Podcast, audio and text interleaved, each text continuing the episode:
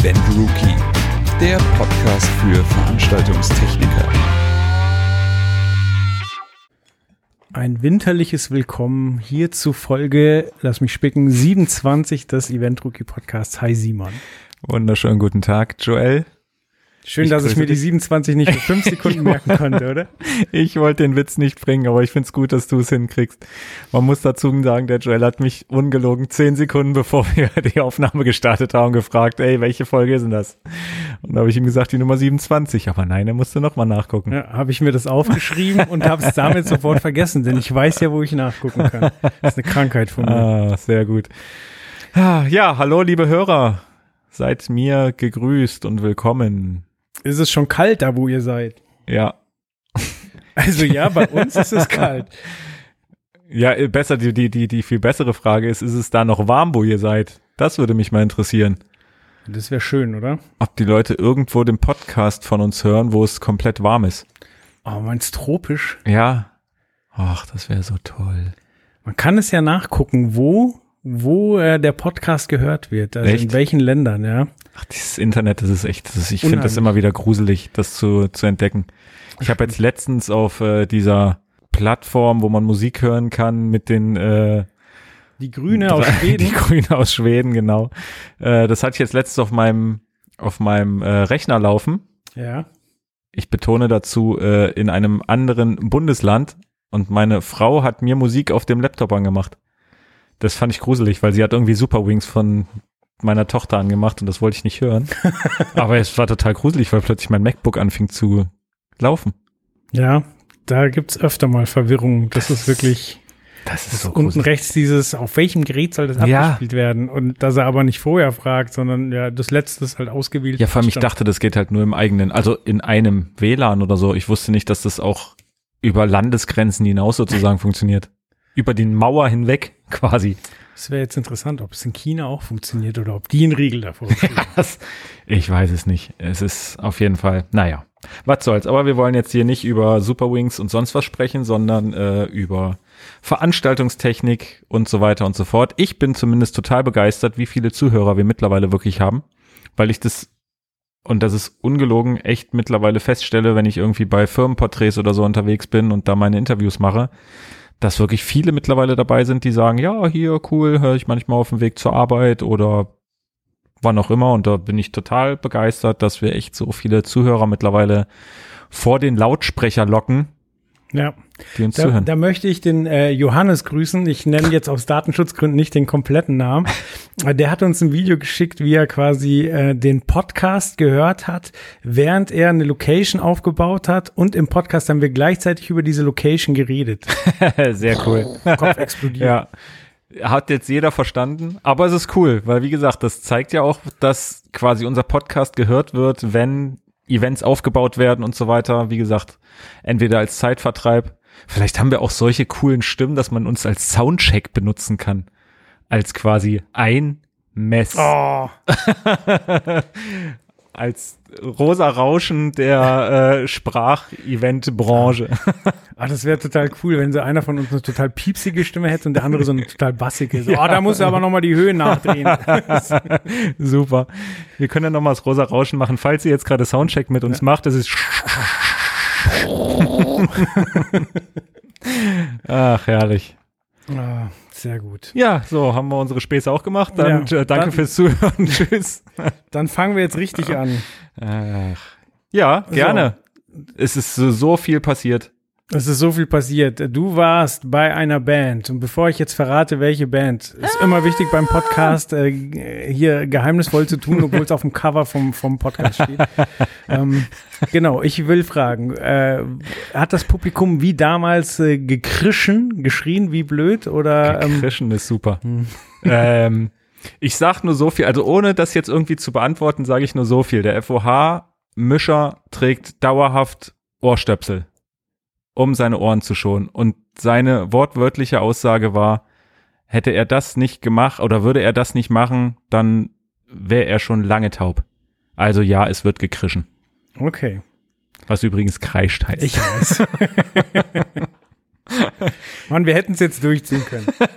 Entschuldigung. Rewind. ähm, Ja, es wird immer noch geschrien, wie damals. Okay, dann löse ich A auf. Es geht um die Backstreet Boys und äh, grätsche gleich rein. Ich war bei einer Veranstaltung, über die wir jetzt noch nicht reden, aber da war es so, dass der Lichtmann in ears hatte. Mhm. Weil er sagte, dann kann er direkter auf die Musik drücken. Weißt du, was ich immer wieder total faszinierend an dir finde? Was? Du bist, äh, das ist jetzt nicht böse gemeint gegen die Leute, die die Krankheit haben, aber du bist wie ein Alzheimer. Also wie Hab ich einer das der, schon mal erzählt? Wir hatten da mal eine Podcast-Folge drüber, dass Lichttechniker auch in ears tragen. Um, Entschuldige mal, wie- es sind jetzt 27 Folgen. Als könnte, weißt du, wie viele Stunden das sind? Wir könnten quasi einen kompletten Tag lang ohne zu schlafen durchhören. So, das kann sich kein Mensch merken. Doch, habe ich auch.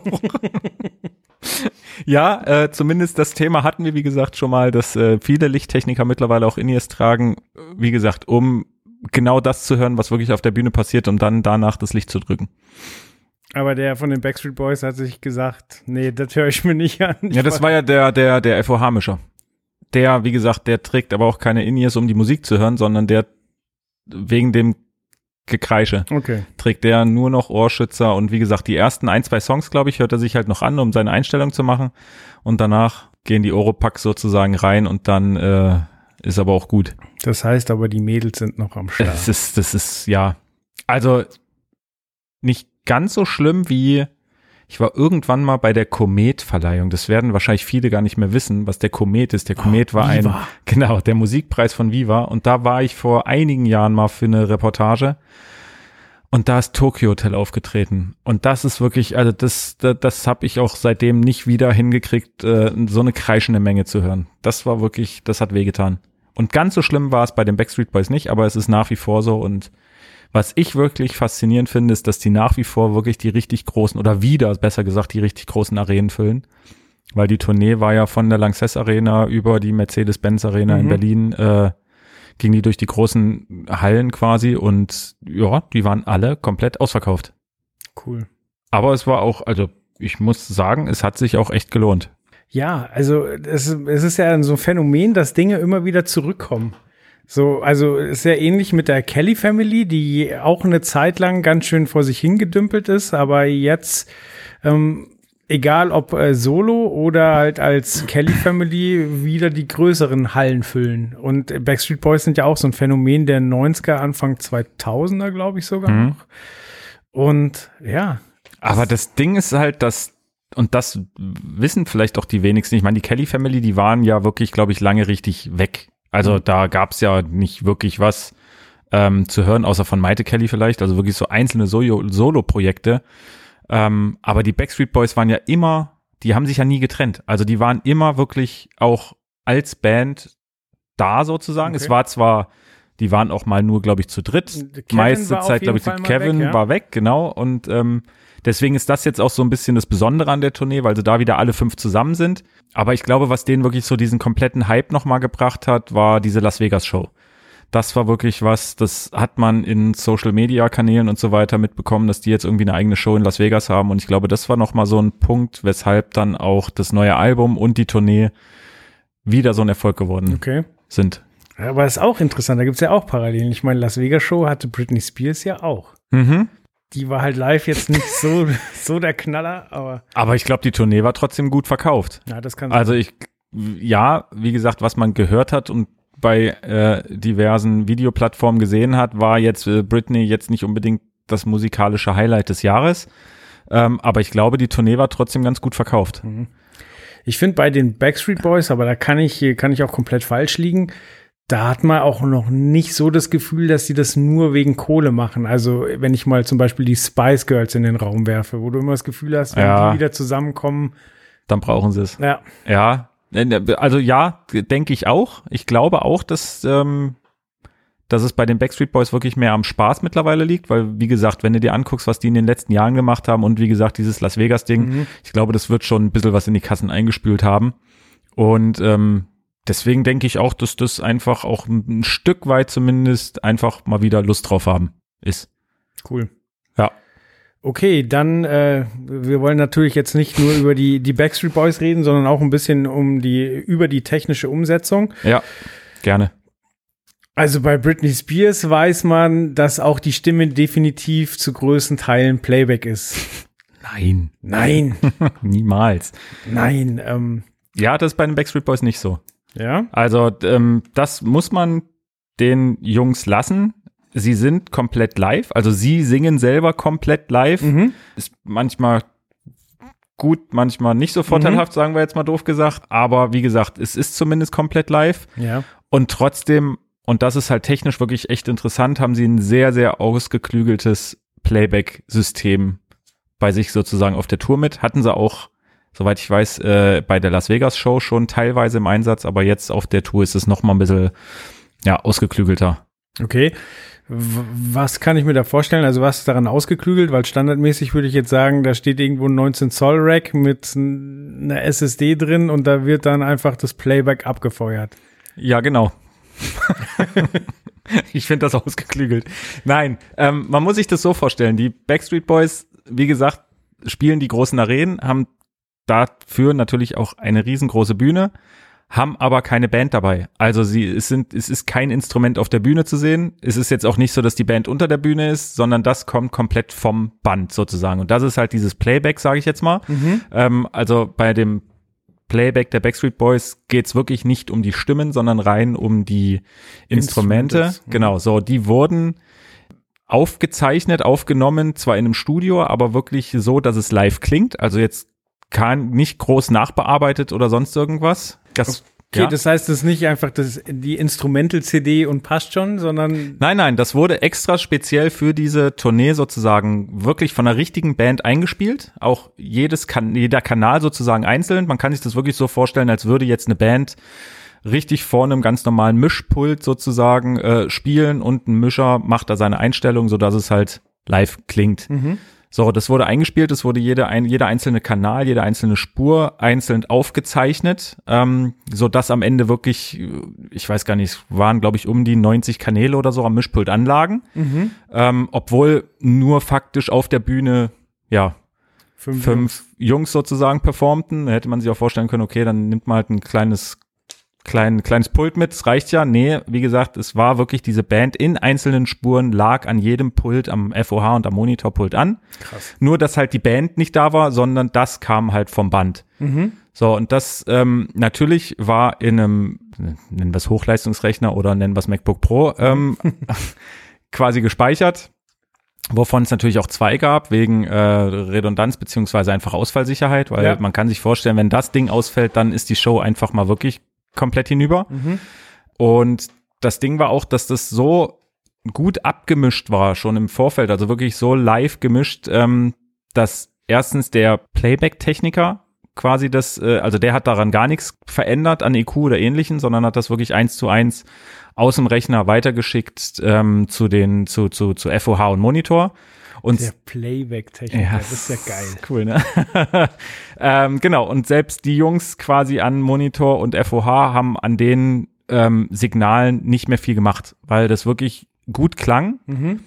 Und da nicht mehr viel dran gemacht wurde. Klar, Summen, EQ und so weiter, das ist logisch, das gibt's immer und das gab's natürlich auch da, aber diese Playback-Spuren waren echt ziemlich auf den Punkt gemischt und ähm, man hatte auch wirklich während des Konzerts nie das Gefühl, das ist jetzt irgendwie vom Band, das klingt ähm, ja digital oder anders als das, was jetzt auf der Bühne passiert.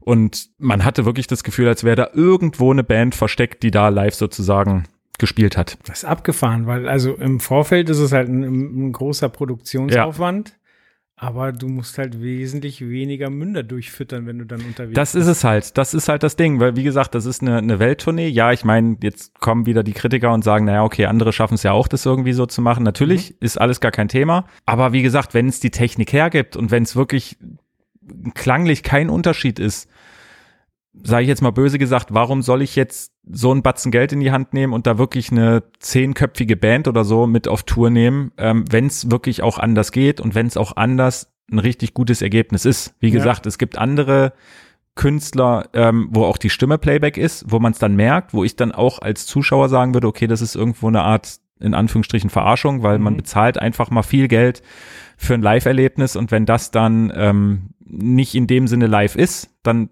fände ich es auch blöd. Ja. Ähm, aber in dem Fall ist es ja nur wirklich so, die Fans kommen wegen den Backstreet Boys. Die kommen nicht, weil da ein Schlagzeuger im Hintergrund ist, der total toll ist, sondern sie kommen wegen den fünf Musikern äh, oder Sängern auf der Bühne.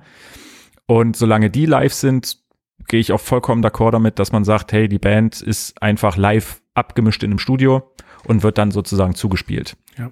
Und technisch war es halt wirklich interessant, weil, wie gesagt, erstens muss man wirklich arg drauf achten, dass du komplett Backup gesichert bist. Mhm. Weil, wie gesagt, wenn das ausfällt, dann hast du halt ein Problem. Und es kamen halt wirklich einige Gerätschaften da zum Einsatz, die in erster Linie von, von auch einem deutschen Hersteller kamen, von Direct Out, ähm, die sehr viele ähm, MADI und MIDI-Produkte herstellen. Und ja, wo, wo abgesampelt wurde von, von 48 auf 96 Kilohertz, Mhm. ähm, damit man da sozusagen auch in einer Range mit den, mit den Pulten ist. Es war nötig, dass wirklich jeder einzelne Kanal da sozusagen auch über, über äh, andere Geräte läuft, damit das einfach ja am FOH und am Monitor auch passend anlag. Und äh, wie gesagt, das, das fand ich extrem interessant, weil sowas hatte ich vorher jetzt auch noch nicht auf einer Produktion gesehen. Ich meine, man sieht immer mal wieder abgefahrene Dinge. Ich erinnere mich da immer wieder gerne an Ed Sheeran, die ja den, den Loop Master Mhm. quasi hatten, der nur dafür zuständig war, dass diese ganze Loop Station und so weiter funktioniert, weil Ja. Ed Sheeran ja alleine auf der Bühne steht und selber seine Sounds sozusagen durch, durch äh, ja, Loop-Gerätschaften macht.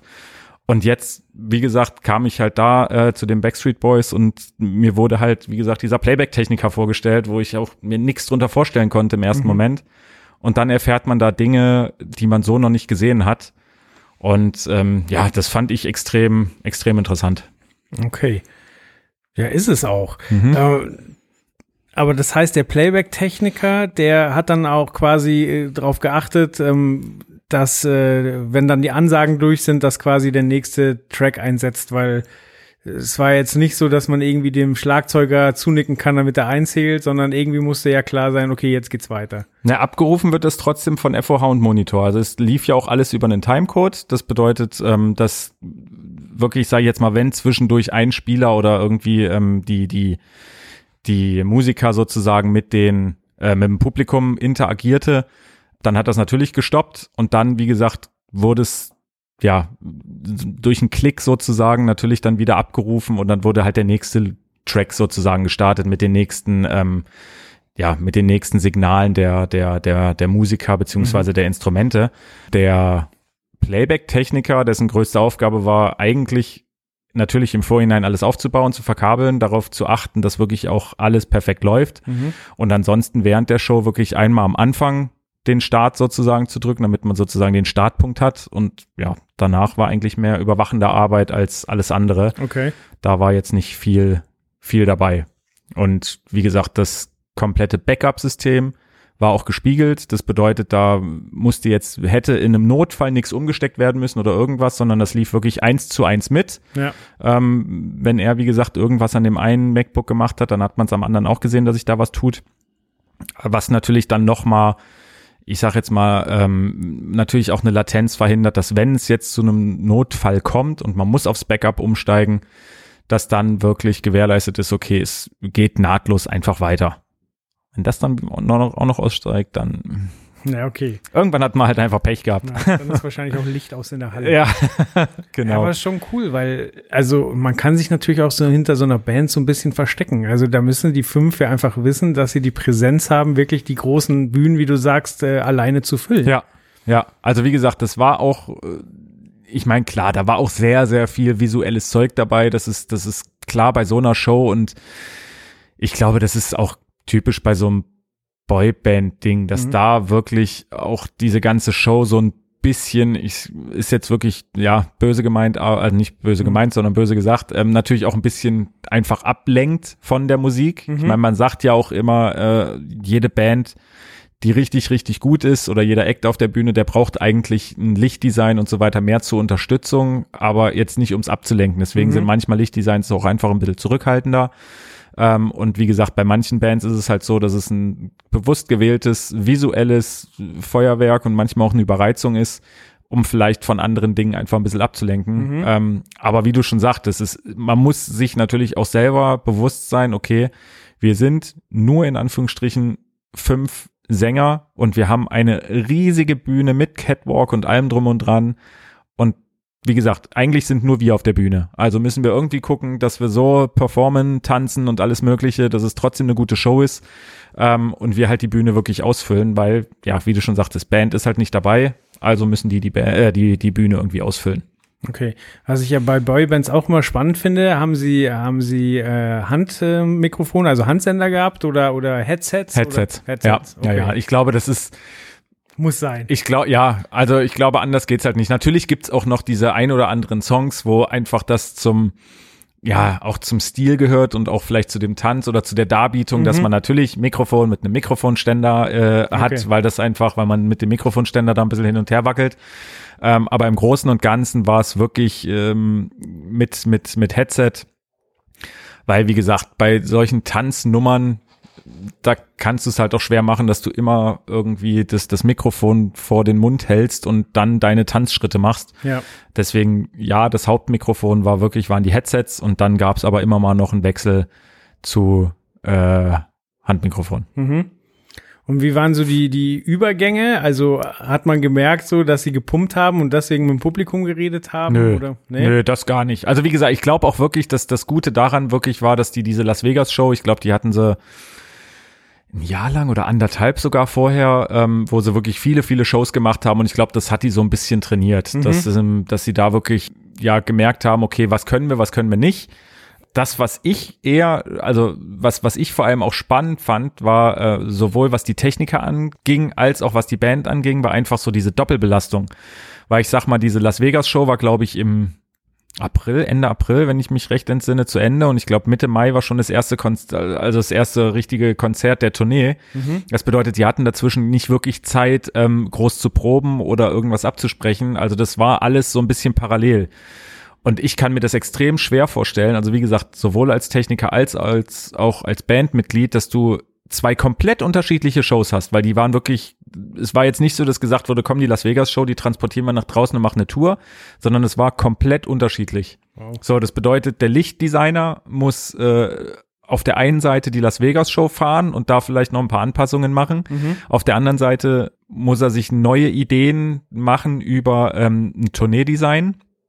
Die Band muss sich mehrere Choreografien merken, einmal für die Las Vegas Show, einmal für die Tour, äh, Setlisten, Songs und so weiter. Das war ja alles ja komplett abgekoppelt voneinander.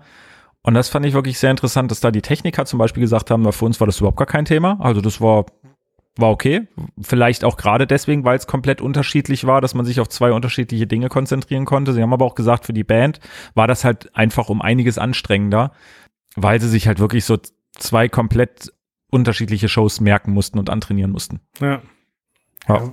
Ist eh immer krass, also allein sich die ganzen Tanzschritte zu merken, so. Also Ja, ich, ich, ich weiß, ich komme auf den Podcast immer wieder zu Justin Timberlake, aber das fand ich so faszinierend bei dem sein Kon also bei dem Konzert, wie der teilweise über die Bühne gegangen ist und du das Gefühl hattest, er geht einfach gerade wirklich nur über die Bühne und dann macht er eine Bewegung und dann merkst du, dass wie durch Zufall da gerade drei Tänzer in dem Moment dastehen und dieselbe Bewegung machen, so. Also, ja. Das ist so absurd, wie krass durchgeskriptet das eigentlich Ja. ist. Und ähm, ja, und das können halt Boybands einfach. Synchron sich bewegen und Choreografie, Ja, ja, sich das alles merken. Also wie gesagt, dazu dann auch noch wirklich auch noch Töne treffen den, halbwegs. ja, und auch den Text sozusagen dir merken. Ich meine, ja, jetzt haben sie die Texte von ihren Songs äh, äh, ja jahrelang gesungen und können das auch irgendwann. Mhm. Aber ich denke mir auch immer, also das ist, äh, wäre jetzt so für jemanden, der komplett Multitasking unfähig ist, wäre das, glaube ich, ungünstig. Ja. Aber ich glaube, dann wäre es doch nicht in der Boyband. Oder generell kein Musiker. Wie gesagt, es gibt ja solche und solche. Klar, es gibt auch Leute, wie gesagt, wie Ed Sheeran, der einfach nur mit seiner Gitarre dasteht und coole Musik macht, aber sich so gut wie gar nicht bewegt. Ja. Und es gibt halt Musiker, wie gesagt, wie Justin Timberlake, die halt Tanz und äh, Singen irgendwie miteinander kombinieren können Ja, und wollen. Aber das stimmt. ja, muss jeder für sich wissen. Ich, für mich wäre beides nix. Ja, also ich, äh, wer meine Boyband-Karriere sieht nicht gut, das wird Ja. nix. Trotz meinem fabelhaften Aussehen und der tollen Stimme. Es riecht in deinem Astralkörper. Bitte vergiss den nicht. Ja. Aber deswegen, glaube ich, sind auch, äh, ich sage jetzt mal doof gesagt, Techniker Techniker geworden. Also ich glaube, ein Veranstaltungstechniker, der immer noch mit sich hadert, ob er jetzt äh, gerne Musiker auf der Band wäre oder Techniker hinterm Pult. Wie gesagt, ich glaube, der hat irgendwo ja den falschen Schritt gewählt, weil ich glaube, ein Veranstaltungstechniker ist von Natur aus einer, der ungerne fett im Rampenlicht steht und äh, auf einer Bühne groß sein Können präsentiert.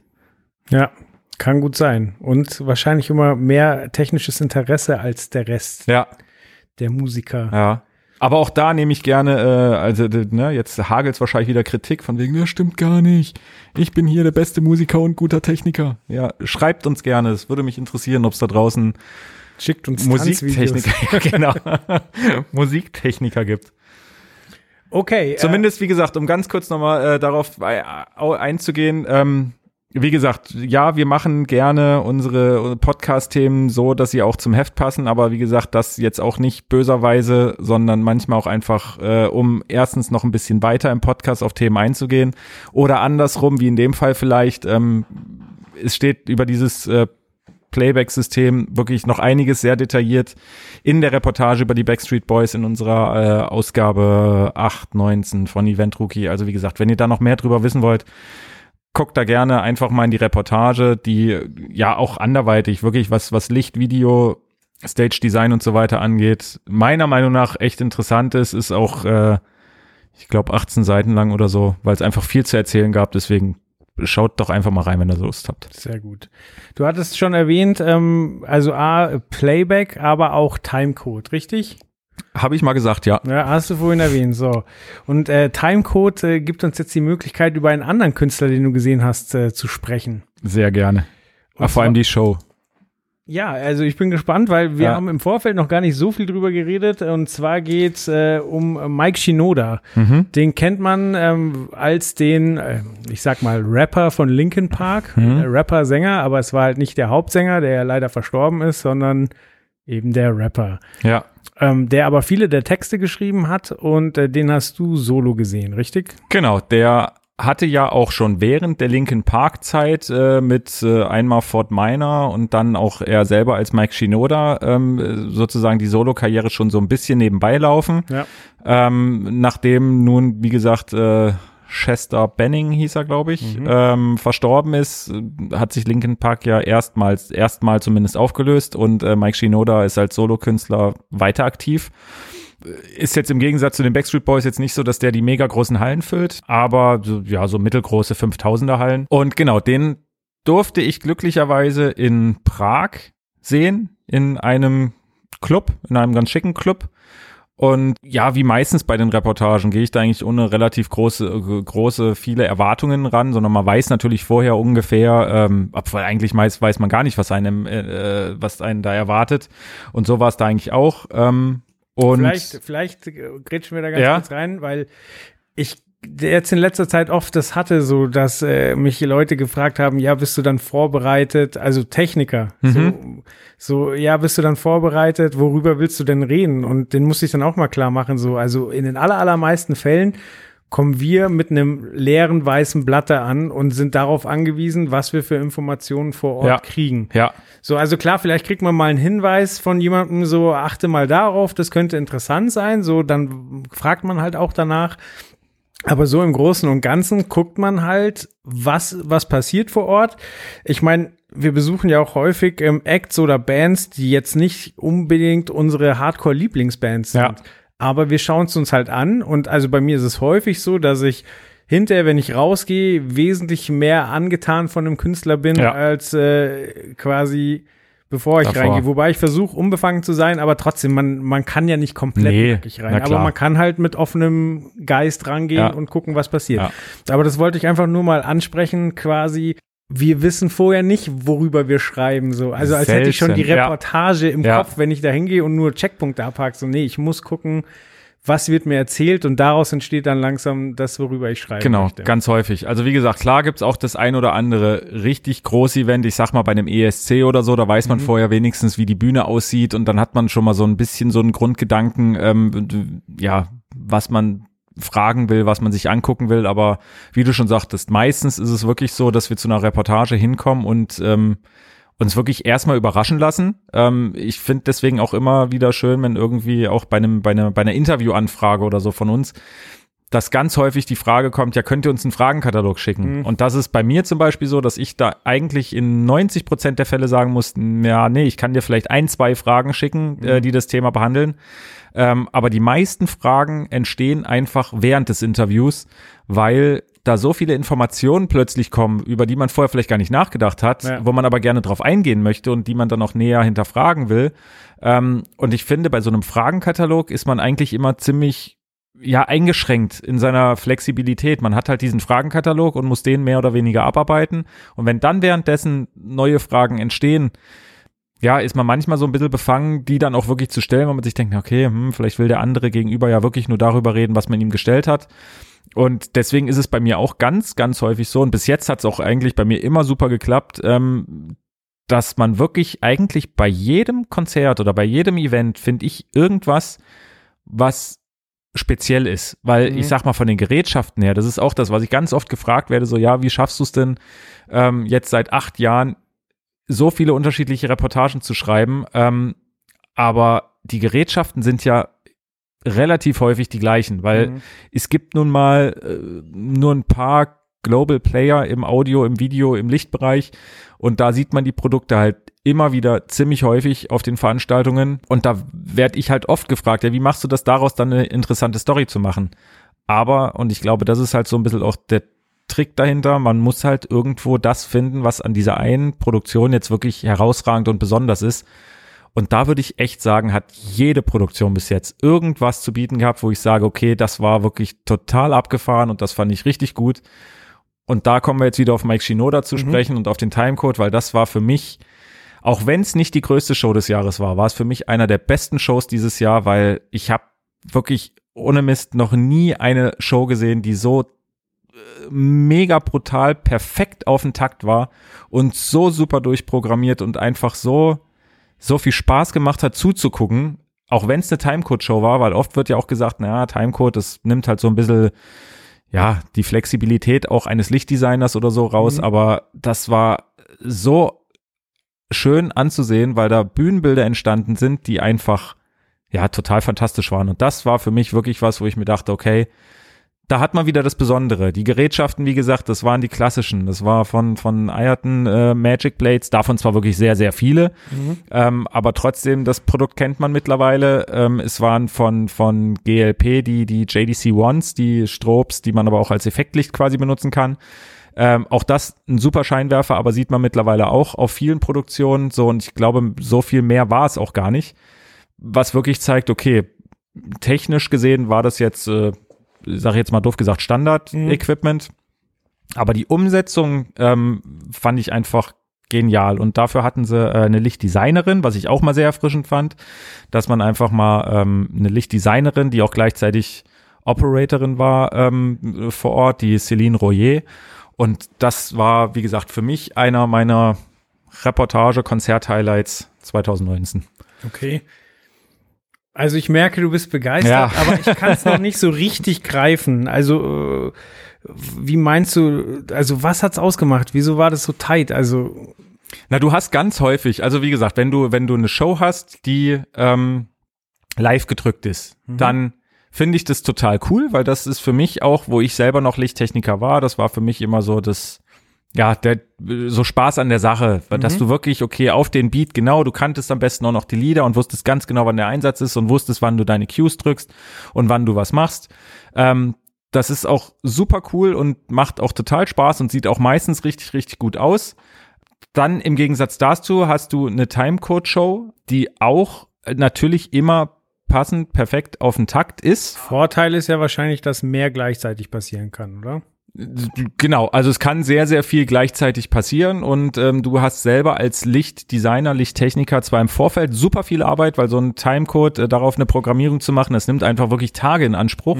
Ähm, hast dann aber natürlich während der Tour einfach ein bisschen deine Ruhe und kannst wirklich während der Show dich einfach auch um andere Sachen kümmern, äh, zum Beispiel, was weiß ich, Follow-Spot-Calling oder du machst, ähm, meistens ist es ja so, dass die Blinder oder ähnliches ähm, nicht mit auf dem Timecode sind, sondern dass du da wirklich noch reagierst, um das Publikum, um die Interaktion dazu äh, herzustellen. Okay. Ähm, das ist ganz, ganz selten in einem Timecode mit, weil da guckt dann natürlich der, der Lichtdesigner oder Lichtoperator dann noch, ähm, ja, dass er da sozusagen, dass das Publikum noch mit reinnimmt. Ähm, dass er halt auch auf den Künstler reagieren kann wahrscheinlich. oder? Richtig, genau, ja. Und ähm, wie gesagt, du hast äh, noch mal ganz kurz dieses, einmal dieses Live-Drücken, wo trotzdem du vielleicht nicht so mega 100% auf den Takt bist, auch wenn du es gut kennst, aber trotzdem ist halt äh, Live-Drücken, ja, hat halt was mit Rock'n'Roll zu tun und das ist auch einfach, ja, trotzdem eine gute Show, aber es ist halt nicht so mega hundertprozentig. So, dann hast du ein Time, eine Timecode-Show, eine gut programmierte Timecode-Show, die aber manchmal auch, und das liegt manchmal vielleicht auch wirklich am, am Zeitdruck, die davor einfach ist, oder du hast wenig Zeit davor bei den Proben, die zwar richtig gut ist, die aber vielleicht auch nicht ganz so viele Cues hat und nicht ganz so perfekt vielleicht programmiert ist. Okay. Und dann, wie gesagt, hast du halt sowas wie bei Mike Shinoda, wo einfach alles komplett gestimmt hat. Also das waren einfach Nummer eins, es waren Lichtbilder, die da dargestellt wurden, die einfach mega genial waren, weil Mhm. hinter Mike Shinoda und der Band war, wie gesagt, diese, diese Matrix aus, ähm, aus, aus, aus Magic Blades von Mhm. Ayrton und davon wirklich sehr, sehr viele und der Scheinwerfer oder das, das ist ja so eine, so eine Bar sozusagen, die äh, endlos rotierbar in alle Richtungen ist. Du Okay. kannst damit einfach super viel machen. Mhm. So, und viele nutzen die halt, um ein bisschen, ja, Effektlicht zu machen, das einmal wie ein Propeller sich bewegen zu lassen oder mal nach oben, nach unten zu, zu leuchten. Und da wurden einfach Bewegungen auch programmiert, die mit sozusagen wirklich mit dem Takt der Musik sich richtig bewegt haben. Mhm. Und das ist einfach, das fehlt mir manchmal bei anderen Timecodes-Show, dass das zwar, ja, sich ein bisschen mitbewegt, aber äh, von vorne bis hinten so exakt auf den Beat zu sein, das erfordert einfach äh, super viel Arbeit, super viel auch Feingefühl für die Musik, für die Lichttechnik, dass du die Scheinwerfer, die du hast, so programmierst und einsetzt, dass es einfach von vorne bis hinten passt. Mhm. Und das war da wirklich einfach, ja, in Perfektion zu sehen, wirklich, weil da Gegenlichteffekte waren, da waren äh, super tolle Gobo-Projektionen. Es hat auch perfekt mit dem Haze gepasst. Du merkst, Mhm. ich bin da echt, ach, ah. ähm, das hat einfach alles von vorne bis hinten super gut gepasst. Und das ist für mich eine Timecode-Show, wie sie eigentlich sein sollte. Dass es wirklich von vorne bis hinten perfekt ist und nicht nur, ja, okay, ich mache jetzt hier den Startpunkt, damit das halt irgendwie ordentlich ist und dann lasse ich die Lampen sich äh, ein bisschen bewegen, Mhm. böse gesagt. Ähm, ja, das ist für mich zwar Arbeitserleichterung, hat für mich aber mit einer richtig gut programmierten Timecode-Show wenig zu tun. Und wie gesagt, deswegen fand ich das super, was für mich auch gerade, wenn ich Konzertfotos mache, das war so mega dankbar, dieses ganze Konzert, weil da meiner Meinung nach echt richtig, richtig tolle Fotos bei entstanden sind. Mhm. Viele findet man ja auch auf unserer, auf unserer Webseite. Ähm, und das, ja, das hat halt einfach Spaß gemacht, wenn du siehst, okay, das, was du fotografierst, sieht nicht nur auf der Bühne gut aus, sondern auch in der Kamera, auf dem Bild, dann macht das schon vieles her.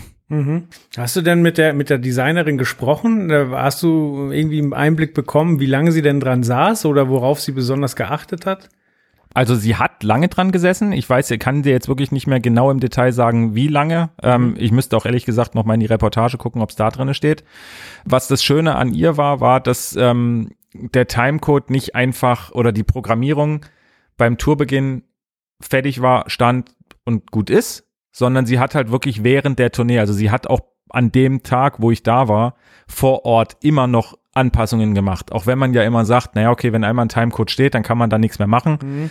Geht halt schon, wie gesagt, im, im Vorfeld, also klar, während des, de, während der Show, sage ich jetzt mal, da kannst du halt nicht groß eingreifen, aber davor kannst du natürlich an der Programmierung noch was machen. Und das war halt auch faszinierend zu sehen, weil du, sie, sie hat wirklich die komplette Zeit davor genutzt, um irgendwelche Anpassungen zu machen. Und du guckst dir an, was sie am Pult macht und du guckst zum Bühnenbild und du Mhm. guckst, was sie am Pult macht.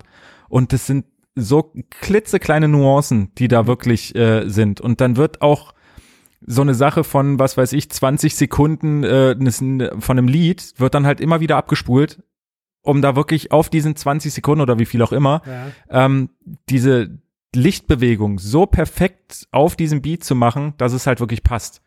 Und das ist halt das, was ich sage. Das ist für mich halt wirklich äh, Timecode in Perfektion, wenn du guckst, dass von vorne bis hinten alles astrein funktioniert. Deswegen kann ich noch nicht mal sagen, wie lange sie dafür gebraucht hat, weil sie wirklich auch gesagt hat, dass sie eigentlich vor jeder Show noch irgendwelche kleinen Anpassungen macht, um das Ergebnis dann doch noch mal so ein bisschen noch perfekter zu machen. Sehr cool. Und auch während, wie gesagt, während der, der Show, weil oft wird ja wirklich gesagt, ja, okay, Timecode ist im Endeffekt dafür da, dass die Lichtoperator dann währenddessen eigentlich nichts zu tun haben. Mhm. Ähm, aber wie gesagt, da musste dann Follow-Spot callen, dann musste, wie gesagt, äh, die Blind dann noch steuern man ist trotzdem währenddessen, hat man immer zu tun. Und man guckt ja auch, dass man sich die Show selber anguckt und vielleicht noch merkt, okay, an der einen oder anderen ha Stelle hakt's vielleicht noch ein bisschen. Ähm, aber es ist jetzt nicht so, dass man da sitzt, Füße hochlegen und mal abwarten, bis die Show zu Ende ist, sondern man ist schon dabei, dabei und guckt, äh, wo man irgendwie selber noch interagieren kann. Ja. Ja, ich glaube auch bei der Vorbereitung. Ich meine, du hast ja nicht immer haargenau dasselbe Lichtsetup. So, die Bühne ist vielleicht mal niedriger oder so und dann muss ja zumindest die Gruppierung anpassen. Das war aber da zum Beispiel halt auch, und das war halt auch, glaube ich, im Vorfeld super gut überlegt, ähm, dass eigentlich die komplette Lichtshow ohne Scheinwerfer am Dach funktioniert. Also es ist ganz, okay. ganz viel auf dem Boden passiert. Deswegen mhm. halt auch wirklich diese Matrix von diesen Magic Blades im Hintergrund von der Seite ähm, waren dann die, die JDC Ones äh, und noch, noch andere Scheinwerfer. Und du wusstest ganz genau, okay, sie haben zwar jetzt oben im Dach ähm, Spots und so weiter und, und noch andere Moving Lights verbaut, aber es hätte nicht sein müssen. Also wenn jetzt wirklich eine Halle da gewesen wäre oder es wären die Scheinwerfer, die sie vielleicht gebraucht hätte, nicht da gewesen, dann wäre es nicht dramatisch gewesen, ähm, wenn die nicht geliefert werden wollen, weil das Licht-Setup auf dem Boden, also das ganze Boden-Setup, hatten sie eh als Tour-Equipment dabei. Mhm. Und diese ganze Show wäre perfekt gewesen, auch nur damit. Und okay. das ist halt auch schon wieder sowas, wo man sich im Vorfeld oder wo sie sich halt im Vorfeld echt Gedanken gemacht hat und sich überlegt hat, okay, was passiert denn jetzt, wie du schon sagtest, wenn ich jetzt in der Halle komme, ähm, wo ich entweder das Equipment nicht vor Ort habe, was ich gerne möchte, mhm. oder aber wo vielleicht die Halle zu eng ist, zu klein ist, zu niedrig ist und ich kann das halt alles nicht so aufhängen, wie ich will. Ähm, wie funktioniert dann diese Show noch? Und das kannst du eigentlich wirklich nur machen, wenn du weißt, okay, du hast das Lichtequipment auf dem Boden dabei und du programmierst oder machst, erstellst eine Show, die halt so ich sage jetzt mal, bodenlastig ist. Mhm. Jetzt bin ich gleich aus zwei Gründen ein bisschen traurig. Zum einen, weil ich dieses Konzert nicht gesehen habe und zum zweiten, weil wir keinen Videopodcast haben und ihr nicht sehen konntet, wie seine Augen geleuchtet Ach, haben beim Erzählen. Ja, nee, ohne Mist. Also das ist, es gibt relativ wenige Produktionen, Veranstaltungen und so weiter, wo ich wirklich danach einfach glücklich nach Hause fahre, mhm. wo ich mir echt denke, okay, das hat sich jetzt einfach mal von vorne bis hinten komplett gelohnt. Es gibt so manchmal Dinge, wo dir da stehst und dir denkst, okay, was wollte der Künstler mir damit erzählen? Ich verstehe es einfach nicht mhm. oder es war jetzt echt nicht so cool, dass das jetzt irgendwie groß was wird. Und das war wirklich was, wo ich mir dachte, Cool. Das hat Spaß gemacht zuzugucken, da hat Spaß gemacht, ein Interview zu führen, da weiß ich ganz genau, da wird Spaß machen, drüber zu schreiben. Und so war es dann auch. Und äh, ja, ich hoffe, das Ergebnis ist auch gut geworden. Ich kann das ja nie selber immer so gut einschätzen, aber ja, ich fand's gut. Ja, aber es ist natürlich auch so, du siehst relativ viele Shows im Jahr, du machst es schon viele, viele Jahre und also klar, man versucht sich immer zu begeistern, aber es lässt sich nicht verhindern, dass halt äh, der Aufwand, der betrieben werden muss, um zu begeistern, dann doch relativ hoch ist, weil man einfach schon viel gesehen hat. Ja, obwohl der Aufwand ja, wie gesagt, bei einem Mike Shinoda, das war echt ein kleines Ding. Also was? Ja, ja, ja. Ne? Also es geht nicht darum, wie viele Scheinwerfer da jetzt hängen und, äh, sondern einfach, wie du schon sagst, Kleinigkeiten. Ja. Der Aufwand, der im Vorfeld betrieben wurde, dass sich Gedanken gemacht wurde. So, also es geht jetzt nicht darum, hier krasses Feuerwerk abzufeuern, mhm. sondern es geht halt darum, aus der Masse herauszustechen. Ja, das, ja, genau. Und das ist halt, und deswegen sage ich ja, jede Produktion hat irgendwo was, äh, was, was Spezielles. Man mhm. muss es halt nur selber für sich finden und entdecken oder es wird einem halt gesagt. Ähm, war jetzt zum Beispiel, war ich, ähm, da werden wir aber auch irgendwann anders drüber reden, äh, aber bei Volbeat und auch da, das ist einfach ein, ein Stage- und Lichtdesign gewesen ähm, mit Equipment, was man vorher noch nie auf Tour gesehen hat.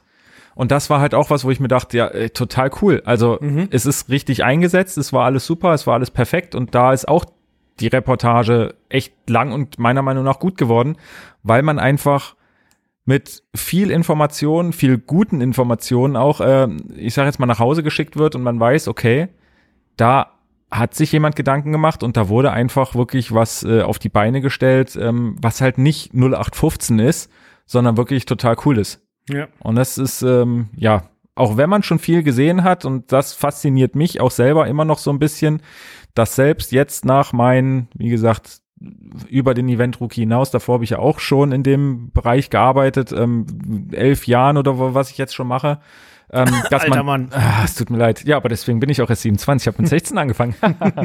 ähm, nein, und da ist es trotzdem immer noch faszinierend, dass es wirklich immer noch Shows gibt, die einen komplett umhauen, komplett flashen und man sich denkt, ja, genau deswegen mache ich das und genau deswegen liebe ich meinen Job und genau deswegen will ich auch aus dieser Branche nicht raus, weil das ist einfach total genial. Und wie gesagt, wenn man dann noch Leute vor der Kamera oder vor, vor dem Mikrofon hat, ähm, die wirklich auch bereit sind, ihr Wissen zu teilen und gerne erzählen, was sie da gemacht haben und auch wirklich so lieb und nett und freundlich sind, wie jetzt zum Beispiel bei einer Mike Shinoda Tour, Mhm.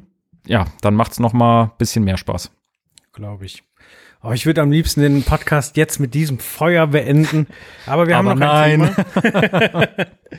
ähm, ja, wir haben gerade über Timecode gesprochen. Ähm, was, was man nicht so gut takten kann, weil der Künstler einfach unberechenbar ist, sind äh, Follows. Also Follow-Spots. Ähm, da wollen wir einfach mal allgemein ein bisschen, bisschen drüber reden. Ähm, was gibt es da? Was hat sich in den letzten Jahren getan? Warum braucht man das überhaupt? Also ich meine, das gibt's ja schon ewig, oder? Dass äh, jemand vorne steht und der in den Spot geholt wird, dass die ganze Aufmerksamkeit sich auf ihn richtet. Ja, ich glaube, das ist wahrscheinlich sogar der Anfang der Lichttechnik im äh, Eventbereich oder Veranstaltungs- oder Konzertbereich gewesen. Ich glaube, es, bevor es überhaupt Effektscheinwerfer gab oder irgendwas, gab es äh, Follow-Spots. Weil ich glaube, guckt man sich alte Schwarz-Weiß-Aufzeichnungen von Anno dazu mal an. Ja. Ich glaube, wie gesagt, wirklich so ein, ne, ich, es gibt, glaube ich, nicht ohne Grund hier den, den, den Spruch Licht aus Spot an. Richtig, das ist ewig alt und äh, es ist halt einfach so und das bezieht sich ja auch auf den Follow-Spot.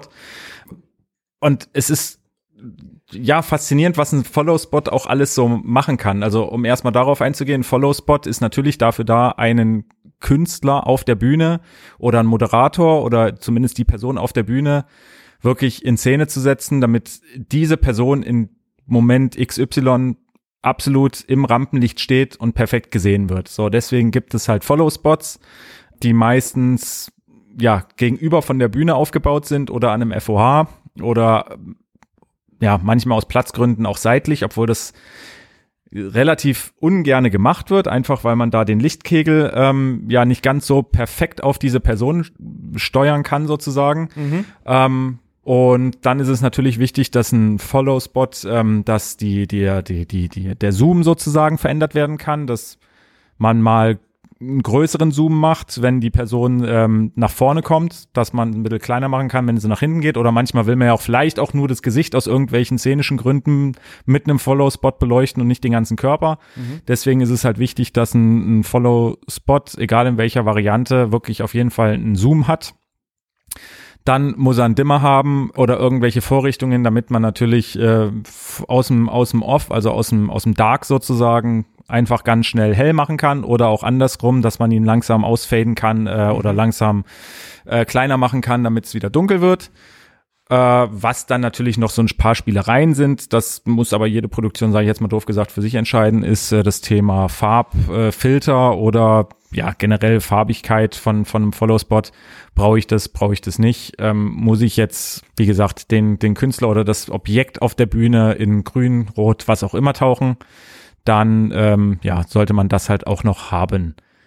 Und Das ist sogar Genau. mal eine Lampe, die ich auch mal bedient habe. Ein Follow-Spot. Ja. Ich habe, das ist schon ewig her, ähm, fürs Europäische Patentamt. Äh, Oh, der feine Herr. Äh, die haben quasi für die, also es ist ja so Europäisches Patentamt, da, da arbeiten sehr viele Leute mit internationalem Background. Die haben Kinder, die gehen dann auf eine internationale Schule, die haben es aber teilweise mit, den, mit der sozialen Anbindung ein bisschen schwer, weil sie eben nicht Deutsch als Muttersprache haben.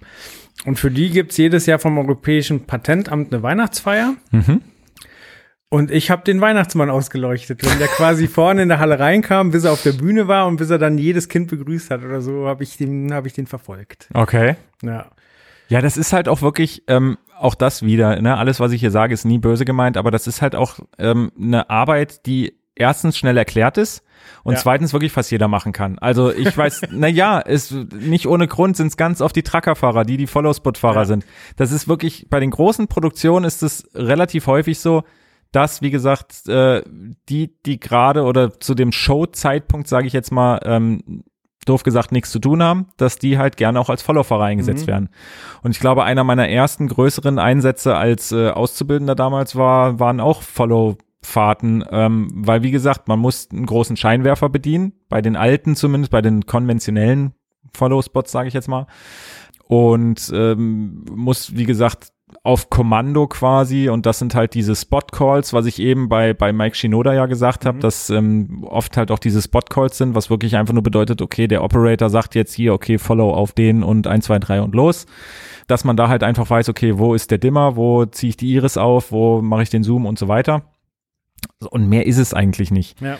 Ähm, was auch echt interessant ist, ist, dass ein Follow manchmal eine ganze Show retten kann. Also ich hatte zum Beispiel bei meinem Abschlussprojekt, ich glaube, das habe ich auch schon ein paar Mal erzählt, aber da hatte ich ähm, die eine, eine, eine Autopräsentation von ja einem deutschen großen deutschen Automobilhersteller und da gab's halt die Präsentation des neuen Schlag mich tot und weißt du nicht. Mhm. Und kurz vor der Show ähm, oder vor dieser rein oder richtigen Präsentation quasi ist die die die Grandma ausgefallen. Also das komplette die Festplatte hat's irgendwie gecrashed. Und Autsch. es ging halt nichts mehr. So, und das bedeutet, die Bühne war aber auch dunkel. So, und war aber ein Zeitplan. Moderatoren mussten auf die Bühne, Mhm. Howard Carpendale war als Special Act gebucht und so weiter. Und das Einzige, was halt wirklich noch ging, war halt der Follow, weil den bedienst du ja oder kannst du auch problemlos ähm, mit einem Handdimmer sozusagen bedienen. Ja. Ja, und dann hat halt der Follow auf die, auf den Moderator gezeigt, damit wenigstens ein bisschen Licht auf der Bühne ist. Dann wurde Howard Carpendale mit dem Follow am Eingang abgeholt, wurde auf die Bühne begleitet mit dem Follow.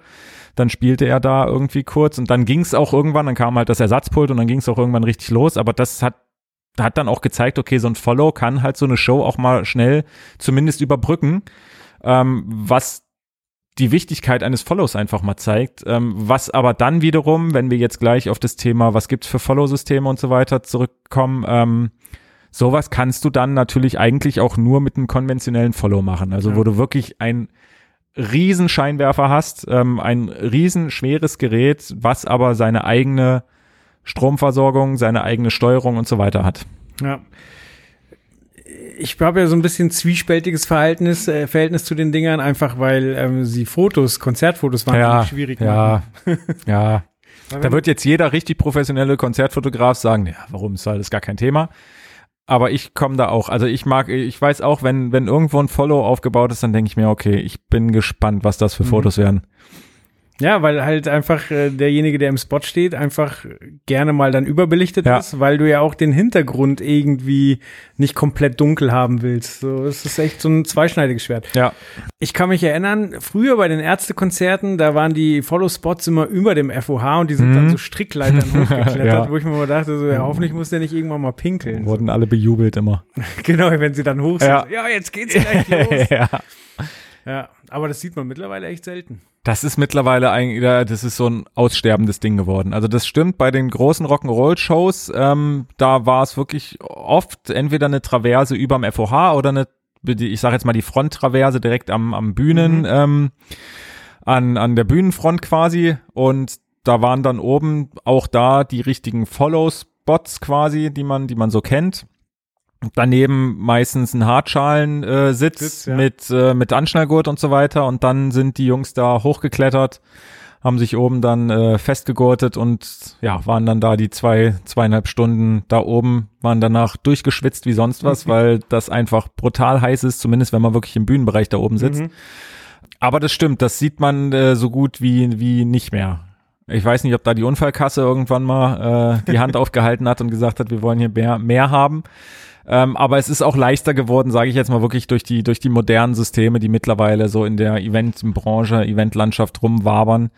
Ähm, aber man sieht trotzdem natürlich immer noch klassische Follow-Spots, die dann aber wirklich eher irgendwo im Zuschauerbereich aufgebaut sind. Ja. Vielleicht noch mal kurz, ähm, was es für einen Sinn hat, gleich mehrere Spots auf jemanden zu richten. Da geht es um Schattierung, oder? Um Faltenwurf und so weiter. Genau. Ähm, da auch mal wieder also gerne den Hinweis auf das wunderbare Buch Faszination Licht von Max Keller, was ja so das äh, Standardwerk für jeden Lichtdesigner und so weiter ist, ähm, wo wirklich vieles erklärt wird, wie auch Licht wirkt, von links, von rechts, von oben, von unten. Und ähm, genau, wie du schon sagtest, das ist ganz häufig der Fall bei ähm, Künstlern, die, nee, das sage ich jetzt nicht, bei Künstlern, die gerne gut auf der Bühne dastehen, ist es natürlich, wenn du Licht jetzt einfach nur komplett von vorne hast, also ein Follow, der einfach nur von vorne kommt, dann, dann wirkst du ja nicht mehr plastisch, weil dann hast du im Endeffekt so eine, ja, wie so ein, dann bist du einfach, dann, dann ist dein Gesicht Flach. Flach, genau, weil du hast dieses Licht, was einfach nur komplett von vorne kommt. Hast es komplett von der Seite, ähm, siehst du auch komplett unnatürlich aus, weil die mhm. Schattenbildung nicht passt. Hast du es von oben, hat es wieder einen anderen, ähm, eine andere Auswirkung, wie du sozusagen auf die Zuschauer wirkst. Und deswegen ist es ganz häufig der Fall, ähm, dass du von links, rechts, vorne, oben. Das sind so die Sachen, ähm, wo du oft bei einem Künstler halt einfach die Follows hast, von oben auch ganz häufig oder das kommt häufig vor, wenn du ähm, wenn du Kameras im Einsatz hast oder im TV-Bereich oder ähnliches, mhm. weil du wirklich dieses Spitzlicht hast, wenn du wirklich von oben sozusagen nochmal drauf gibst, dann siehst du ja, dass der der Kopf hat halt dann einfach eine ganz andere Wirkung und sieht auch ganz anders aus, als wenn du nur von links, rechts, vorne kommst. Okay. Ähm, wie gesagt, deswegen heißt es halt Spitzlicht oder auch gerne Kameralicht genannt, ähm, weil du dann in der Kamera oder im, im TV-Bild ja, eine 3D-Wirkung kannst du nicht sagen, weil das gibt's im Fernsehen nicht, aber es ist trotzdem so eine Art Tiefenwirkung. 3, eine Tiefenwirkung, danke, das hat mir gefehlt. Ähm, genau, deswegen hast du das, wie gesagt, in einem, im, im TV-Bereich ganz, ganz häufig und ähm, im Event-Bereich, klar, hast du das halt auch oft. Deswegen, wie gesagt, hast du halt auch bei früher den Shows in dieser Fronttrasse halt den Follow gehabt, um einfach wirklich ein Follow von oben drauf zu haben, um den Künstler dadurch einfach ein bisschen äh, plastischer wirken zu lassen. Okay. Ja, dann kommen wir jetzt mal zu den neuen Technologien. Also wir hatten schon den Truckfahrer. das, ja, das ist eine ganz alte Technologie. wir hatten die Jungs mit ihrer Strickleiter. Ja. Genau, und wir haben schon festgestellt, dass zumindest die Jungs in der Strickleiter immer seltener werden. Ähm, durch was wurden die denn quasi ersetzt? Ähm, also, alles, was wir bis jetzt genannt haben, wie gesagt, auch gerade diese konventionellen Follow-Spots, ähm, sind halt wirklich große Scheinwerfer mit, ähm, ja, erstens einem hohen Gewicht mhm. aber auch meistens einer sehr hohen Lichtleistung, ähm, wo aber diese Geräte wirklich teilweise irgendwie, ja, Meter 50 lang sind oder irgendwas und um die 50 Kilo wiegen. Also das musst du halt wirklich erstmal in der Halle auch unterkriegen. So, und es gibt schon seit eigentlich vielen oder einigen Jahren, ähm, ja, gibt es unterschiedliche Follow-Systeme. Das hat angefangen mit einem mit einer Art Tracking-System. Das bedeutet, der zu verfolgende Künstler hatte einen kleinen Tracker am Körper. Mhm. Dann wurde oben im Rig wurden mehrere Sensoren quasi aufgebaut. Ja, was so, so eine Art Gitternetz, ne, ein virtuelles Gitternetz über die Bühne gelegt hat.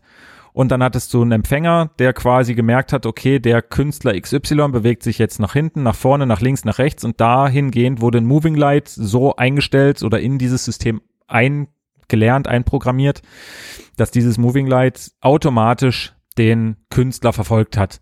Wenn er nach hinten gegangen ist, dann hat sich halt der Zoom ein bisschen, äh, ein bisschen zugemacht. Wenn er nach vorne gekommen ist, ein bisschen aufgemacht, dass der halt immer so sozusagen im Beam stand, wie jetzt gerade die Produktion das halt wollte. War das ein visuelles Merkmal oder war das Funk oder wie. Also das lief über Funk. Also du hattest, wie gesagt, wirklich so einen, so einen, so einen kleinen Tracker, so einen wirklich so einen Funk-Tracker sozusagen irgendwo in der Hosentasche oder so oder okay. manchmal auch in einer, in einer Perücke versteckt. Mhm. Ähm, und wie gesagt, das hat halt gefunkt. Und die Empfänger haben die Daten sozusagen dann, dann weitergegeben an das System, dass man halt immer wusste, okay, wo auf der Bühne befindet sich jetzt gerade der Künstler. Okay das hat aber nicht wirklich gut funktioniert, weil teilweise gab es wirklich auch massive Ausfälle. Dann hat man gemerkt, okay, wenn der Künstler oder was auch immer das zu verfolgende Objekt sich relativ schnell bewegt, mhm. so schnell kommt das System halt einfach nicht hinterher. Wie gesagt, ein Moving Light hat ja auch eine, eine, eine gewisse Trägheit sozusagen. Ja. Und ähm, das wurde auf ein paar größeren Shows, Tourneen und so weiter mal ausprobiert, aber so richtig gefunzt hat das halt irgendwie nicht. Und dann ging es irgendwann über, glaube, da war sogar PRG einer der ersten, die, ich glaube, das heißt sogar Ground Control, ähm, wo du quasi auch ein Moving Light hast, dem du quasi sagst, okay, du bist halt mein, mein Follow, mein Mhm. Follow Moving Light. Ähm, beziehungsweise, nee, ganz kurz noch davor gab's noch äh, Moving Lights, wo quasi die, die, die, die, die Motoren, also Pan, Tilt und so weiter, quasi ausgebaut beziehungsweise deaktiviert waren, sodass ähm, ein Operator, also immer noch sozusagen menschlich ähm, im Rig Ja. diesen Moving Light bewegen konnte, ohne dass der Motor jetzt dagegen gesteuert hat. Okay. So, das hatte natürlich den Vorteil, dass ähm, ein ein Operator am Pult, der Lichtoperator, konnte sagen, okay, ich brauche jetzt den Follow, also mache ich ihn jetzt an. Ich mache mal die Iris groß und klein, ich Mhm. kann Farben wechseln, wie ich will, habe also die ganze Funktionalität von einem Moving Light, habe aber trotzdem ähm, ja die Beweg Bewegungsmöglichkeit sozusagen von von einem Menschen. Also der Mensch konnte den oder der Follow-Fahrer konnte dann halt das Moving Light bewegen, wie er wollte, ohne dass jetzt äh, der Motor dagegen gesteuert hat. Okay. So, jetzt kommen wir zu den Ground Control Systemen. Ähm, wie gesagt, da war PRG einer der ersten, ähm, die quasi ein Moving Light hatten, mit äh, einer Kamera ausgestattet Mhm. und hatten unten am Boden, ja, wie so eine Art Joystick-System. Also das Mhm. war halt wirklich, äh, ist relativ groß, hast einen Monitor dran, hast ähm, links und rechts zwei, ja, wie bei einem Motorrad, sage ich jetzt mal, am, am Lenker hast du halt links und rechts zwei Griffe. Griffe, danke. Ähm, worüber du sozusagen einmal natürlich die Bewegung des Moving Lights steuern kannst, weil du Ja. bewegst wirklich ähm, mit den Griffen dein das ganze System nach links und nach rechts und kannst dadurch wirklich ähm, das Moving Light sozusagen steuern. Kannst äh, auf äh, an, an, an Fadern und auch an den Griffen, glaube ich, selber, ähm, kannst du halt Funktionen hinlegen wie Dimmer oder Iris, äh, Zoom und so weiter Ja. ähm, und kannst dadurch das Ganze steuern. Das hat dann, äh, ich sag jetzt mal, Robe äh, adaptiert und meiner Meinung nach noch ein bisschen verfeinert. Also das System, das Robospot-System, das ist, ja, das kann halt wirklich eigentlich genau das Gleiche. Da ist sogar noch so, dass du quasi dem, du könntest jetzt mehrere Scheinwerfer auf einen Punkt kalibrieren. Also wenn du jetzt äh, wirklich die Bühne sozusagen hast und hast einen Referenzpunkt und du hast links, rechts und vorne einen Scheinwerfer, dann kannst du die so merchen, dass die drei Scheinwerfer immer perfekt äh, das zu verfolgende Objekt verfolgen, Mhm. ähm, ohne dass da irgendwie ja der eine ein bisschen zu langsam ist als der andere und deswegen das alles sich auseinanderzieht. Mhm. Das ist einer der großen Vorteile von dem, von dem System. Ansonsten ist es ähnlich aufgebaut, dass du wirklich ähm, ein, ein Moving Light hast, wo eine Kamera dran ist. Ähm, du hast einen Monitor, wo quasi die Kamera das, das, das Bühnenbild sozusagen abfilmt. Du hast ein Fadenkreuz, wo du genau siehst, okay, wo muss ich jetzt hier äh, den Künstler verfolgen. Bist da natürlich ein bisschen eingeschränkt, weil du kannst es halt nur mit ähm, den äh, Robe-Scheinwerfern verwenden. Okay. So, und da gibt's jetzt noch ein neues System, was zurzeit irgendwie gerade so ein bisschen äh, im Trend liegt und ein bisschen gehypt wird. Das ist das Follow-Me-System. Und da ist es so, da hast du, äh, das kannst du an jedem beliebigen, also da kannst du jedes beliebige Moving Light für nehmen. Da Mhm. bist du überhaupt nicht festgelegt. Ähm, du hast auch da einen großen Monitor, steuerst das mit einer Maus, mit einer handelsüblichen kannst dir selber auch noch festlegen, okay, wie schnell soll sich das Moving Light beziehungsweise die Maus bewegen. Also Mhm. wenn du halt eher einer bist, der das ein bisschen smoother macht, dann kannst du das alles einstellen, wie du lustig bist. Das Besondere daran ist natürlich noch, das ist aber bei den anderen, bei Robo und so weiter auch so, dass du die Moving Lights, die du im Rig hast, du kannst sie halt die ganze Zeit für deine Show verwenden. Also du kannst, du brauchst keinen extra Scheinwerfer mehr als Follow-Spot, sag ich mal. Du Okay. nimmst einfach die Scheinwerfer, wenn du gerade keinen Follow brauchst, dann machen die halt das, was du einprogrammiert hast. Und ähm, wenn du in der Szene XY ein Follow brauchst, gibst du sozusagen diese Scheinwerfer, die du vorher als Follow festgelegt hast, Definiert hast. Ja. definiert hast, gibst du quasi frei im System und dann kann der Follow Operator das Ganze dann halt als, als Follow nutzen. Okay. Was halt einfach, ähm, ja, budgettechnisch, logistisch und so weiter ist es halt super. Also erstens, du musst wirklich keine Leute mehr oben ins Rig schicken. Ähm, du brauchst eigentlich keinen zusätzlichen Scheinwerfer, sondern nimmst halt wirklich bei vielen Scheinwerfern einfach die, die du sowieso im Rig oben hast Mhm. und ähm, definierst dann einfach nur, wer davon jetzt ähm, der, der der Follow sein soll, ähm, hast die komplette Funktionalität von einem Moving Light. Also du kannst wirklich alles machen, ähm, was ein Moving Light sonst auch kann. Und das sind einfach Dinge, wo man jetzt in letzter Zeit wirklich auffällig häufig, ja, die klassischen Moving Lights eigentlich gar nicht mehr so oft sieht. Natürlich gibt's immer noch genügend Produktion, zum Beispiel halt auch Volbeat, die hatten auch ein Follow-Me-System dabei. Hatten Ja, aber, Follow Lights, nicht Moving Lights, oder? Was, hat- was? Du, hattest gesagt, dass man die klassischen Moving Lights nicht so oft sieht. Die, nee, so, Entschuldigung, nee, dass man die klassischen Follow-Spots Ja. nicht mehr so häufig sieht, genau. Ähm, aber wie gesagt, bei Volbeat zum Beispiel, die hatten das Follow-Me-System dabei, trotzdem noch konventionelle, weil sie einfach gesagt haben, hm, ja, wir wissen nicht, ob das so funktioniert, deswegen Mhm. haben wir erstmal, sind wir auf Nummer sicher gegangen. Ansonsten, ja, guckt man sich die letzten großen Produktionen an und mal die, die Equipmentlisten, da ist äh, häufig schon wirklich, ähm, ja, da sind die konventionellen Follow-Spots am Aussterben. Ja. Aber es wird dafür auch nach wie vor, wird es dafür definitiv einen Markt geben. Also ich meine, es ist wie irgendwie Monitor-Wedges und so weiter, wo man sich auch denkt, naja, okay, die sieht man auch kaum noch. Aber trotzdem gibt's immer wieder Neuentwicklungen in dem Bereich, ähm, was die Hersteller wahrscheinlich auch nicht machen aus Jux und Dollerei, sondern es wird einen Markt dafür geben. Ja. Und so wird's, denke ich, bei Follow-Spots auch sein. Aber in dem Bereich tut sich halt wenigstens was und ähm, man sieht da, dass da irgendwie ein bisschen Innovation am Vorpreschen ist. Ja. Ja, bin ich mal gespannt, ob, ob äh, es dann noch mal weitergeht, weil eigentlich hätte man ja mit dem Joystick-System schon zufrieden sein können.